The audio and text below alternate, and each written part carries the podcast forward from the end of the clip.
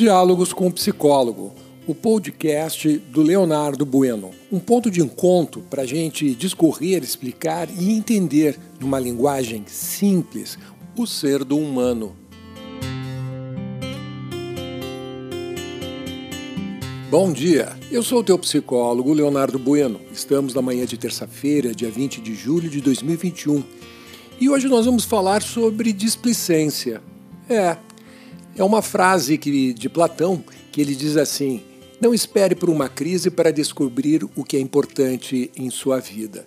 E é verdade. É, eu vejo isso muito no meu consultório terapêutico, das pessoas choramingando, né, que perderam coisas importantes ou que mudanças que não desejavam acabaram ocorrendo e por pura displicência. Como assim? Não tomaram as atitudes necessárias em tempo hábil.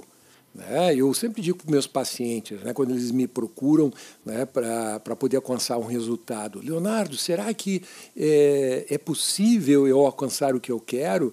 Aí eu respondo assim: ainda é possível. E enquanto eu estiver dizendo ainda, fica feliz. Porque quando eu te disser não dá mais, Amigo, coloca o violão debaixo do braço e volta para casa.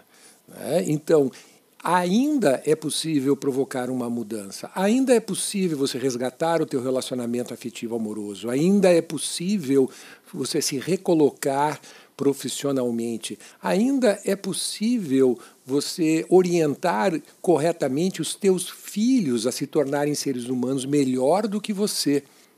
Ainda né? Só que o que ocorre é que as pessoas preguiçosamente, né, dentro de toda a displicência possível e imaginária, ficam esperando, esperando o pior acontecer. É, ficam esperando a desgraça acontecer para só então tomar uma atitude. Né? Como recentemente, um caso comum, né? mas agora recentemente no consultório, me procurou é, uma moça né, dizendo de desesperada, por quê? Porque o namorado deu o cartão vermelho para ela, né, de tanto que ela azucrinou ele, ele corretamente deu o cartão vermelho para ela. Ela o que, que é? Ela padece de chatice aguda, é uma mulher muito chata, extremamente chata. Não sabe ser agradável ao outro. E o que, que o namorado fez? Deu o cartão vermelho, sim. Então, agora que ela veio procurar ajuda, para mudar os seus comportamentos e, com isso, talvez conseguir reconquistar hoje o ex-namorado. Aí é uma, uma questão, para mim, é, intrigante, né? Para que esperar o pior acontecer para só então tu tomar atitudes, atitudes cabíveis, maduras, que façam com que você possa redirecionar a tua vida para onde você quer. Será que é necessário é, esperar que, o, que as coisas ruins comecem a acontecer?